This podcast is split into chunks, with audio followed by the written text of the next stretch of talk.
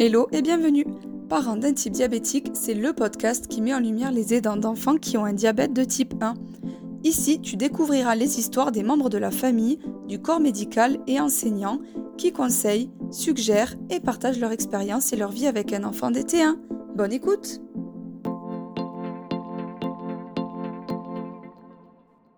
Bonjour Elodie, je t'accueille aujourd'hui euh, sur le podcast pour que tu viennes nous parler de ta sœur qui a le diabète et je suis très contente de recevoir enfin un frère ou une sœur qui vient raconter tout ça. Donc je te laisse te présenter et ensuite te présenter ta sœur comme tu le souhaites. D'accord, super. Euh, donc, ben, moi, c'est Elodie, j'ai 30 ans, je suis née à Toulouse et je vis aujourd'hui à, Montpellier pour mon, pour mon travail. Et donc, j'ai une sœur qui a 26 ans, qui s'appelle Manon, qui est vers Marseille, donc on se voit quand même assez souvent.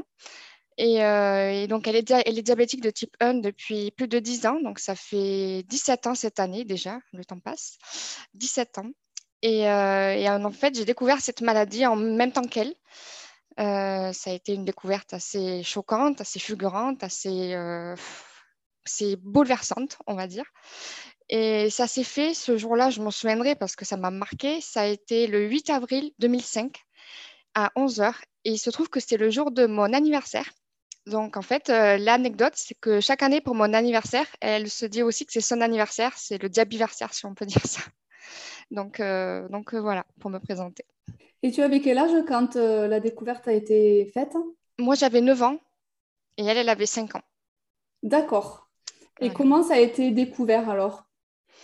Alors, euh, ben, les symptômes euh, classiques, j'ai envie de dire. Avant, on ne le, savait pas, mais maintenant, on le sait. Donc, elle buvait beaucoup d'eau, énormément. Elle allait uriner deux fois plus, euh, si ce n'est plus. Elle, buvait, elle urinait plus qu'elle ne buvait aussi.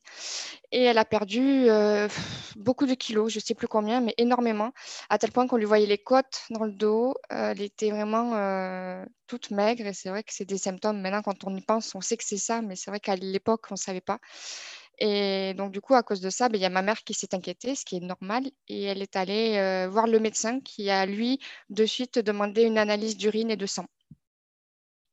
Et, suite au, résultat, il a compris que c'était le diabète de type 1 parce que sa glycémie était à 6 grammes, ce qui est énorme. et donc, du coup, ben, il a appelé ma mère qui, de suite, est allée chercher ma sœur à l'école. Elle était, c'était vers 11h, euh, donc il mangeait tôt à l'époque. Elle est arrivée vers midi et je sais qu'elle était à la cantine et elle n'a pas pu manger son repas de midi. Donc euh, elle était un peu triste pour ça parce qu'elle aime bien manger. Et en plus, à l'hôpital, après, il fallait pas qu'elle mange pour les, pour les examens. Donc elle avait faim jusqu'au soir. Quoi. ça a dû être dur. Et elle, comment elle se sentait aussi? Est-ce qu'elle avait un changement d'humeur, changement de comportement par rapport à la petite fille qu'elle était d'habitude? Bah, en fait, euh, je ne sais pas si c'est lié à ça ou pas, parce que c'est vrai qu'au début, je ne savais pas trop en fait que, ce que c'était comme euh, maladie. Et euh, j'ai envie de dire, c'est une enfant comme tout le monde. On a des sauts d'humeur. Je pense qu'elle elle était triste, elle était heureuse, elle avait des sauts d'humeur, oui, normal, mais je ne sais pas si c'était lié à ça. J'étais encore jeune, je ne sais pas trop. Je ne sais pas si c'était vraiment lié ou pas. Et du coup, quand est-ce que toi, tu l'as appris? Alors, euh, moi, en fait, c'est mes grands-mères qui sont venues me chercher au collège parce que le 8 avril à 11h, j'avais cours et ils sont venues en fin de journée. Ils m'ont laissé terminer les cours pour pas que je sois perturbée. Et donc, elles sont venues toutes les deux à la sortie du collège. Et là, je me suis dit, il y a quelque chose qui ne va pas. Euh, c'est pas normal parce qu'elles ne le faisaient pas. Elles venaient jamais toutes les deux. Et les larmes aux yeux, pas très, très bien. Et, euh, et du coup, oui, je me suis dit, il y a quelque chose qui ne va pas. Et elles m'ont expliqué, mais OK, elle a quelque chose, une maladie, bon, on y va. Moi, je pensais que c'était comme un rhume ou, quelque chose. Elle y va, on la soigne et on repart et voilà. Et à l'hôpital, après, quand j'ai compris qu'il y avait toute ma famille qui était là, les médecins autour et que ma soeur était déjà dans une chambre, je me suis dit, oula, ça va rester plus longtemps. Et, voilà, je ne sais pas quoi m'attendre. J'étais jeune aussi, je ne comprenais pas tout, mais je savais que c'était grave. Voilà. Et ouais, ouais, je comprends. Ça a dû être c'est un petit traumatisme quand même, tu vois, tu t'en souviens très bien. Donc, euh. Oui, j'ai des moments qui me reviennent assez euh, distincts, c'est vrai. Et, tes parents, comment ils ont réagi à tout ça? Euh, Le choc, c'est le premier mot qui me vient, c'est le choc. ma mère est arrivée, enfin, elle est allée chercher ma soeur directement à l'école, elle est arrivée à l'hôpital. Et, après, mon père est arrivé après et je sais qu'ils n'ont pas compris. En fait, on ne savait pas ce que c'était. le diabète de type 1, d'accord, mais c'est quoi? Et donc, ils ont expliqué tout ça à mes parents pendant que ma sœur, regardait un dessin animé dans la chambre. Et même, elle leur, disait Chut, je, je n'entends pas. Enfin, c'était vraiment. Mais, mais, en fait, je pense que ma mère, elle a tout fait pour essayer de. Pas de cacher ça, mais d'être forte et de ne pas pleurer devant ma sœur. Et mon père, pareil, on a essayé vraiment de faire bonne figure, mais c'est vrai que c'est compliqué parce que c'est une maladie où on sait que c'est chronique, c'est une maladie auto-immune, il va y avoir des conséquences, mais quand on nous explique tout ça, c'est tellement pas réel, on se dit, mais non, mais c'est à nous que ça nous euh, arrive, dans la famille, on n'en a pas, on ne savait pas pourquoi nous, et on se dit, mais qu'est-ce qu'on va faire maintenant, comment ça va se passer, euh, quel est le traitement? Il y a 10 000 questions qui se posent, enfin, on est vraiment euh, sous le choc, c'est vraiment le mot. Et quand, quand elle a été prise en charge, j'imagine qu'en plus, à l'époque, il n'y avait pas encore de pompe. Non, elle était sous stylo.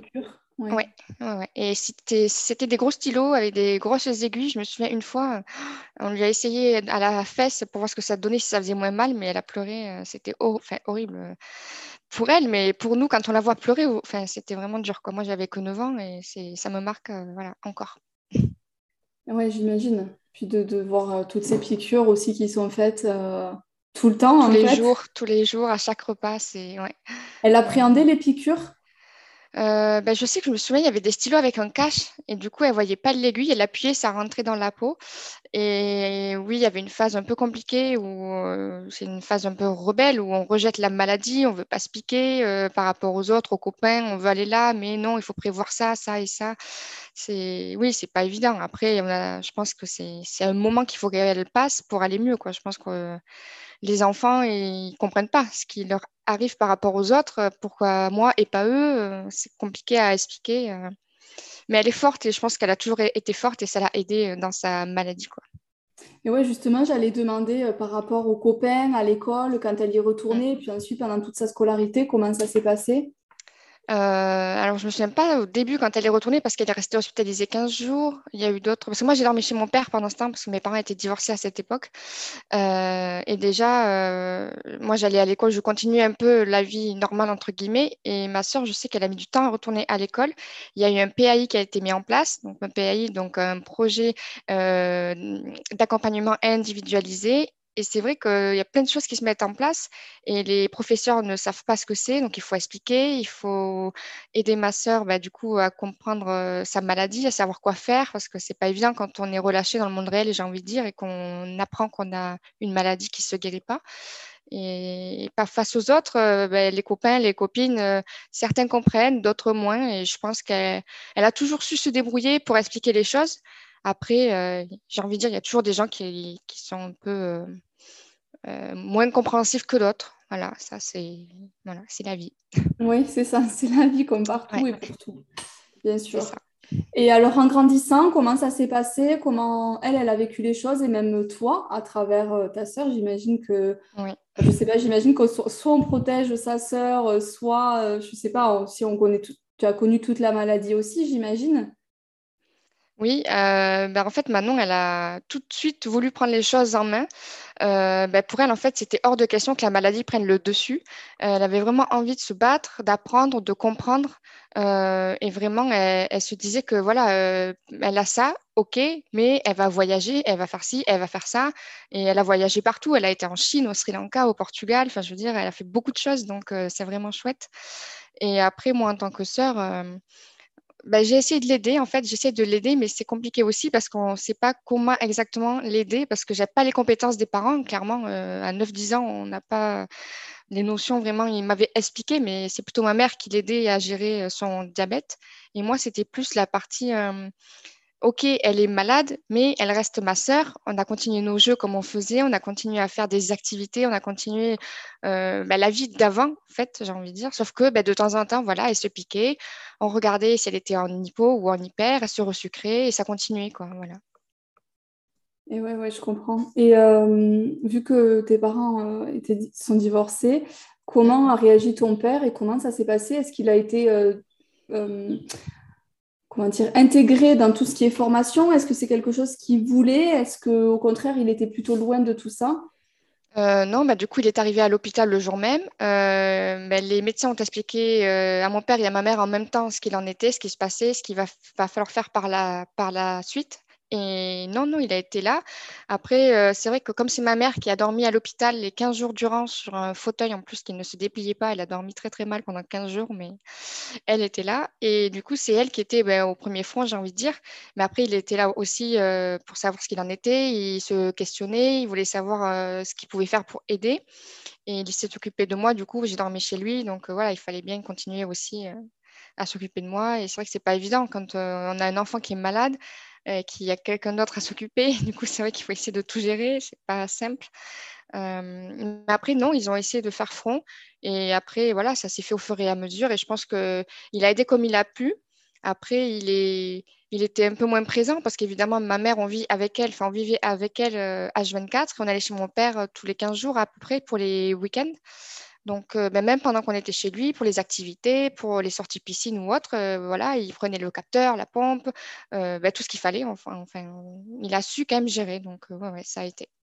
Ouais, il a tout, tout géré en fait, j'ai envie de dire qu'on n'a pas le choix, quoi. Enfin, il faut faire ce qu'on peut pour notre enfant et voilà. Et oui, mais euh, dans les... comme ils ont pu. Hein, dans les euh, enregistrements que j'ai eus, je sais que parfois, quand il y a des familles divorcées, c'est très compliqué pour euh, l'un. Enfin, tu vois. Donc c'est pour ça que je demande un peu. Je trouve ça intéressant.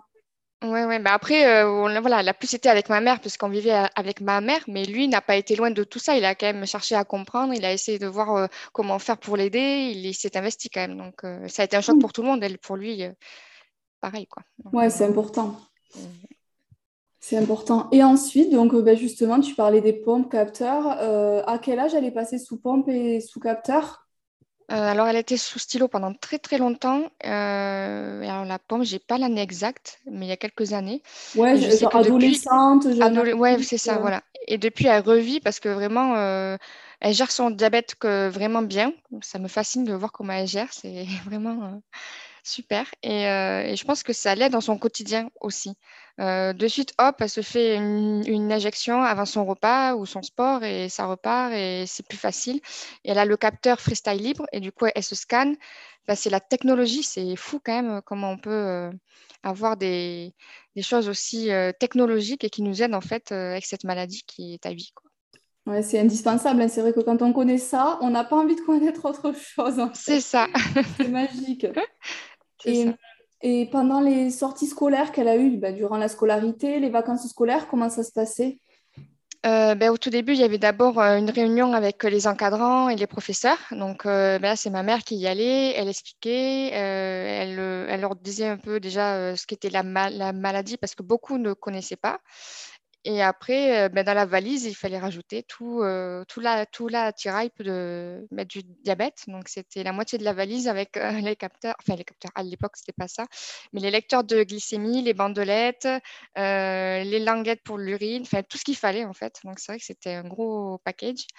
Mais non, ça se faisait bien. Elle a tout fait comme tous les autres. elle n'a pas été inférieure. Elle s'est toujours sentie intégrée en fait. Euh, même si elle avait ça, euh, elle le montrait pas forcément. De toute façon, c'est pas écrit sur le visage, donc j'ai envie de dire bon, on ne sait pas. Après, voilà, elle se piquait pas devant les autres non plus. elle allait aux toilettes, mais ça n'empêchait pas de faire comme tout le monde. Ouais, donc elle a vécu plutôt bien et plutôt sereinement même sa scolarité, oui, je, quoi. Je l'ai jamais vue, en fait, euh, vraiment euh, au fond du trou. Euh, vraiment, elle a toujours pris le dessus sur sa maladie. Et vraiment, je trouve ça fort parce que bah, déjà, elle a toujours été forte. Mais là, elle, a vraiment pris sa maladie. OK, j'ai fait ça, mais ça ne m'empêchera pas de, de, faire ce que je veux avec qui je veux. Quoi. Et ça, je trouve ça vraiment chouette. Ouais, c'est super. C'est super. C'est une mm. super force d'esprit, euh, force mentale et guerrière. Moi, je ne sais pas si à sa place, j'aurais pu être aussi forte. Franchement, oh, euh, des fois, je me dis, elle a du courage, quoi, parce que c'est pas simple tous les jours. Ouais, mais après, euh, moi, je, je comprends. Je, je, me dis, moi, en me mettant à la place de l'autre, je me dis, mais en fait, comme tu n'as pas le choix, à quoi bon pleurer de ça plutôt que, de toute façon, avancer, tu vois, dans le côté positif, quoi? Oui, c'est vrai, oui. Mais après, c'est pas évident non, non plus parce qu'il faut se piquer tout le temps, tous les jours, se contrôler.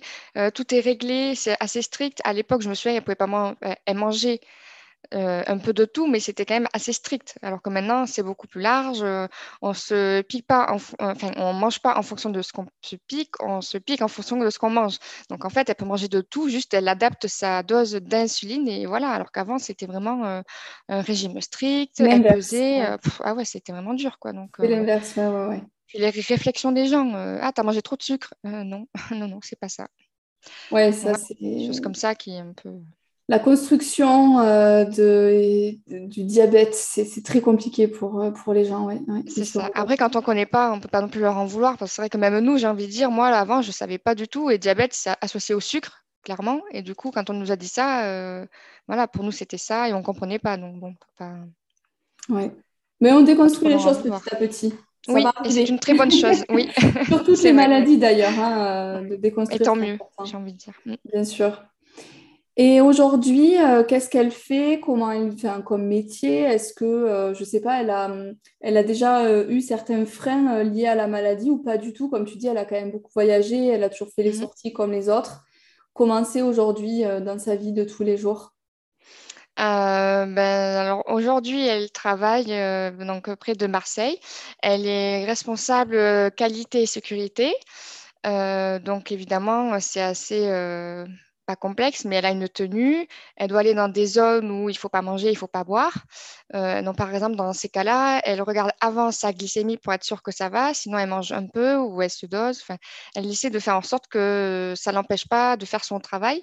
Après, c'est sûr que euh, ça complique un peu. Je sais que c'est pas évident tous les jours, mais elle se laisse pas abattre et voilà, elle est toujours forte. Après, c'est un travail euh, pas évident c'est vrai que c'est pas comme un travail de bureau, j'ai envie de dire, elle est sur le terrain. Donc des fois, ça peut être, euh, voilà, il faut anticiper. C'est juste ça en fait. Elle anticipe pour être en forme et pouvoir faire son travail sans qu'il y ait de problème. De toute façon, l'anticipation avec le diabète, c'est la clé. C'est le maître mot. Ah oui, clairement. Oui, ouais, c'est clair. Et toi, comment tu vis ça à distance aujourd'hui euh, Comment tu te sens et, tu peux parler aussi de ton métier? Oui. Euh, ben moi, à distance, euh, ben en fait, on s'écrit souvent, on se voit souvent aussi. On s'est vu encore le week-end dernier.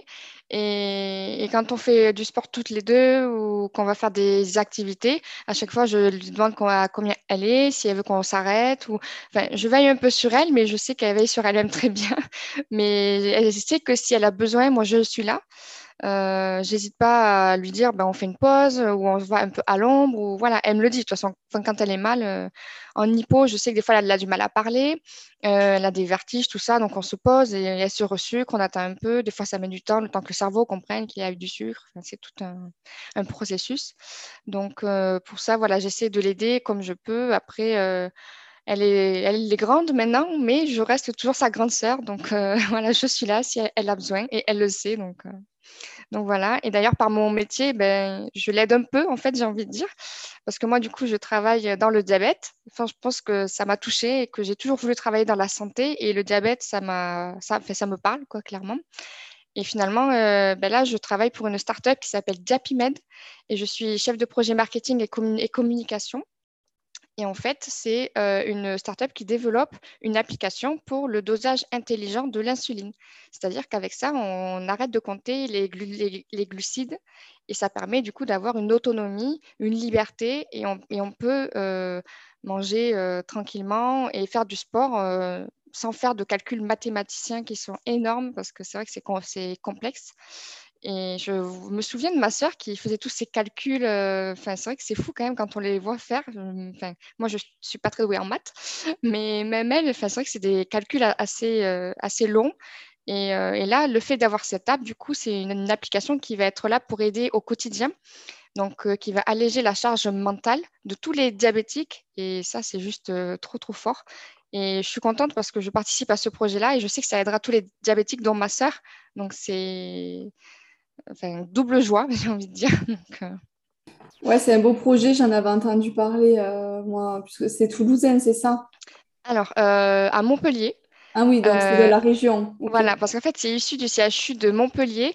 c'est Omar Dury, en fait, le, un des cofondateurs qui a travaillé avec, sur ça lors de sa thèse avec le professeur Renard, qui est responsable du service endocrinologie, diabétologie et nutrition à Montpellier. Et c'est une sommité dans son, dans son domaine. Et en fait, euh, ils se sont rendus compte que les patients, ils utilisaient l'application au CHU, mais que quand ils rentraient chez eux, ben, ils ne l'avaient plus, ils étaient frustrés parce que ça, leur, ça, ça les aidait euh, beaucoup. Et donc, il a lancé ce projet. Et du coup, il s'est associé avec euh, Youssef Raki et Coralie Lefebvre. Et aujourd'hui, du coup, euh, Diapimed a un an et demi. Et du coup, ça fait vraiment une progression folle parce qu'on se dit dans un an, l'application va être commercialisée. Et on a hâte en fait qu'elle soit entre les mains de tous les diabétiques, qui va leur permettre de personnaliser leur traitement d'insuline et, aider en fait euh, toutes ces personnes-là. Donc, euh, Donc vous, les clients de la société, c'est euh, le professionnel ou c'est le particulier qui va acheter justement ce, enfin ou qui, va, qui va aller sur l'application? Vas-y, explique bien. Alors en fait, euh, là pour l'instant, c'est du B2B, donc c'est-à-dire que ça va être les professionnels. Et en fait, à terme, ce qu'on aimerait, voilà, c'est que vraiment ce soit les diabétologues qui disent à leurs patients, euh, voilà, il y a une app qui va vous aider, euh, elle sera là pour vous au quotidien, ça va vous permettre d'alléger votre charge mentale, d'être plus libre, plus autonome. Voilà, dans notre but, c'est vraiment que ça leur serve au quotidien et que ce soit un ami en fait qui les aide et qui les juge pas surtout. Et autre qu'un médecin, parce qu'un médecin, on lui dit pas forcément tout, on le voit que tous les six mois, pas longtemps. Les consultations, ne durent pas non plus trois heures. Donc là, avec l'application, ça les aidera et ils pourront aussi. Euh, euh, enfin, il y aura d'autres fonctionnalités, parce qu'elle n'est pas encore sortie, je ne peux pas tout dévoiler, mais il y aura des, des fonctionnalités qui vont permettre vraiment de les aider euh, plus amplement.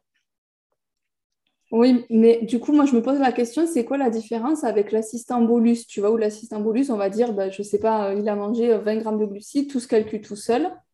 Et c'est quoi la différence avec ça? Mais là, en fait, on saisit euh, le repas sur l'application. Donc, on a une base de données alimentaires intelligente. Euh, donc, il n'y a qu'à rentrer son repas. On rentre notre activité physique ou pas, si on fait du sport.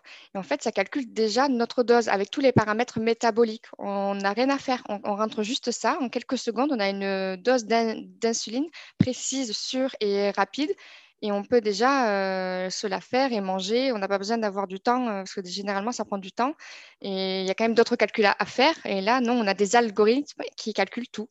Et c'est la première application mobile qui est, validée cliniquement. Donc ça, c'est vraiment assez fou parce que c'est la première fois. Et surtout qu'il y a des études cliniques qui ont été faites, dont les résultats ont été publiés d'ailleurs il y a très peu de temps, avec des résultats très prometteurs. Donc c'est que du positif pour la suite. Ouais, c'est bien, c'est bien. Mais il me tarde de savoir, de voir un peu. Parce que moi, d'un œil extérieur, je me dis, mais en fait, euh, moi, j'ai l'impression d'avoir ça avec l'assistant bolus où je regarde, je me dis, oui, bon, là, dans tout ce qu'il va manger, ça lui fait 50 grammes. Je rentre et je fais rien du tout.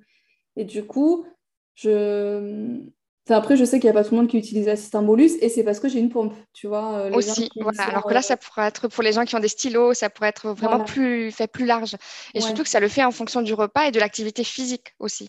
Alors que là, ça le fait que pour le repas, l'assistant bolus. Donc, du coup, ça fait double. Euh, ok. Voilà. Bon, mais trop bien. Et donc là, toi, euh, ta mission chez eux, c'est de le faire connaître auprès des professionnels, c'est ça? Alors moi, j'ai deux rôles en fait. Donc il y a la communication, voilà, où il faut, ben, il y a la création de contenu, euh, des supports de com. Je gère les réseaux sociaux aussi avec la communauté.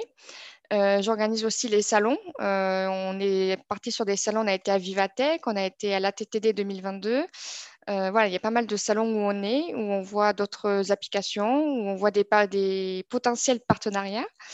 donc il y a ça. Et il y a aussi le fait de faire le côté marketing, où là plutôt ça va être d'organiser des séances de bêta-testeurs euh, donc là, c'est des patients qui sont volontaires, euh, patients de, type 1, qui testent l'application et qui nous font leur retour pour savoir euh, ce qu'ils en pensent. Est-ce que c'est fonctionnel pour eux? Est-ce que c'est fluide? Est-ce que ça leur parle? Qu'est-ce qui pourrait être amélioré Ou au contraire, des choses qui trouvent que ce n'est pas très utile? Voilà, tous ces retours, si, ça nous permet en fait d'améliorer notre produit tout en ayant une vision euh, patient, parce que je pense que c'est important aujourd'hui de co-construire une application avec les patients. C'est quand même eux qui sont au cœur de notre projet.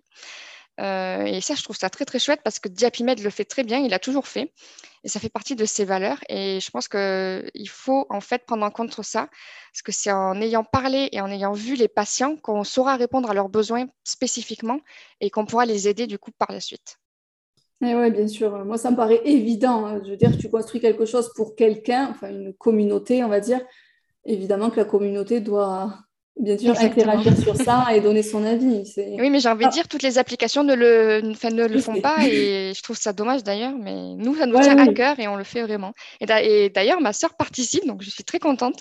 En fait, on travaille en duo, donc ça, c'est fort, donc euh, c'est génial. Euh, elle m'aide, euh, ben voilà, elle donne son avis pour les fonctionnalités. si elle ne trouve pas des choses dans la base alimentaire, elle, me le dit. Le compte Instagram, je sais que ça a été notre première abonnée, donc c'était chouette. Enfin, c'est que des choses comme ça. Donc, euh, Mais c'est chouette, oui, euh, on peut dire la boucle est bouclée. Voilà, tu... Exactement, c'est vraiment ça.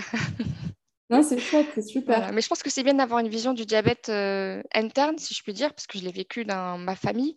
Et du coup, ça me permet d'avoir une certaine vision professionnelle, parce que du coup, je sais ce qu'il en est, comment les gens le vivent, enfin du moins l'entourage proche, et comment aider au mieux en fait les personnes qui en souffrent. Euh, parce que moi, je vois ma soeur quand elle était jeune, il y a des choses qui auraient pu l'aider, qui maintenant sont, mais à l'époque, euh, c'était pas évident, on était un peu seuls. Et je pense que maintenant, il y a plein de choses qui se passent et qui se font. Et encore, il y a des choses à, faire, mais il y a déjà des choses qui sont mises en, place et je trouve ça très, très, très bien. Ouais, c'est super. Ben, c'est super d'avoir euh, des startups aussi comme ça qui se lancent dans tout ce qui touche à la santé, aux maladies chroniques, comme tu dis, les maladies auto-immunes qui ne normalement ne s'améliorent pas ou en tout cas euh, ne se guérissent pas. Voilà, ne se guérissent pas. Ça ne se guérit pas. Donc, euh, donc ouais, moi, je trouve que c'est un très, un très beau projet. J'en avais entendu parler euh, il y a quelques temps et je trouve ça très chouette. ça verra le jour l'année prochaine. dans un an, en 2023. voilà, j'ai hâte. Est-ce que tu as d'autres choses à rajouter sur lesquelles tu voulais revenir ou quelque chose tout est OK, tu as fait le tour? Euh, ben, juste que ben, j'ai un conseil à donner en fait, parce que je pense que c'est important d'en parler. Parce que moi, quand j'étais, quand j'ai découvert euh, le diabète de ma sœur, c'est vrai que ben, j'étais jeune et, euh, et on ne vit pas ça de la même manière que les parents. Quand on est dans une fratrie, on a vraiment une, un lien qui est vraiment pas le même. Et je pense que ça m'aurait aidé d'avoir euh, quelqu'un d'autre qui fait partie d'une fratrie, qui a eu son frère ou sa sœur qui a été diagnostiqué euh, diabétique. Euh, et, je pense que c'est bien d'avoir un réseau ou un échange du moins sur du long terme. Au moins, on peut parler de tout et de rien, que ce soit en positif ou en négatif, mais d'avoir quelqu'un à qui parler autre que la famille ou les médecins ou ou le corps, médical, parce que finalement, personne ne peut comprendre vraiment ce qu'on vit tant qu'on ne l'a pas vécu, en fait. Il faut passer par là. Si on en parle, euh, la personne va comprendre de loin, mais ne saura pas ce qu'il en est réellement. Et je pense que c'est bien aussi d'avoir euh, un retour sur ça. Oui, c'est important. Je sais qu'à Toulouse, par exemple, il y a une asso euh, qui est montée par le corps médical des diabétos euh, pour euh, les enfants. Et donc, il y a des, euh, des, séjours ou des journées comme ça, spécial fratrie, spécial juste les enfants. Tout à fait, je, trouve ça, je trouve ça chouette et je pense que tu as tout à fait raison. Quand on n'est pas touché, on ne se rend pas compte. Non. Donc, euh, c'est important d'en parler. Les associations, il y en a de plus en, de, de plus en plus. Et je sais que ma sœur, elle, a, elle a été dans pas mal d'associations. Et elle a eu des journées, du coup, elle a pu faire du vélo sur le canal du Midi. Elle a pu faire euh, des activités et avoir d'autres personnes avec qui elle a pu échanger sur ça. Parce que quand on est jeune aussi et qu'on voit les autres ben, sans pompe, sans rien, et toi, on a toujours un fil qui est là. Et voilà. Euh, donc là, au moins, elle a pu être avec des gens qui sont comme elle et au moins passer des moments ben, sans se prendre la tête, de se cacher ou autre. Parce que quand, on est jeune, c'est pas simple. Maintenant, ça va mieux, elle se, se cache plus. Mais c'est vrai que quand, quand, elle est jeune, voilà, c'est compliqué euh, d'ouvrir euh, le pantalon, de faire sa petite dose dans le ventre ou au bras ou autre. Voilà, c'est pas, c'est pas simple. Et puis les, comme ça, tu te sens moins seule aussi. Exactement. Mm. Et c'est important de ne pas, de pas se sentir seul, de ne pas être isolé. Donc, il faut en parler. Voilà, c'est ça. Moi, c'est le maître mot, il faut en parler. Euh, parce que déjà, on ne connaît pas. Et je pense qu'il y a des questions qui viennent. Quand on apprend ça, on se pose mille questions. Euh, il y a le choc, il y a l'injustice, il y a la colère, il y a le déni. On passe par des épreuves, euh, des épreuves dures. Quoi. Donc, si on peut en parler pour s'exprimer, je pense que ça peut aider. Pour le patient comme pour la famille et les amis. Oui, et pour la fratrie. Exactement. Mais écoute, merci. Très intéressant. Merci à toi. Tu n'as plus rien à rajouter. Et eh bien, si les gens veulent en savoir plus sur l'application, la, sur elle s'appelle Ekiyu. Et donc, ils peuvent aller sur notre compte Instagram eki.you, donc eki.you. Très bien. Et la, et la je, le noterai aussi, mais, euh, mais voilà. j'en parlerai. Super, super. Ben, merci beaucoup. Merci Elodie. À bientôt. Au revoir. À bientôt.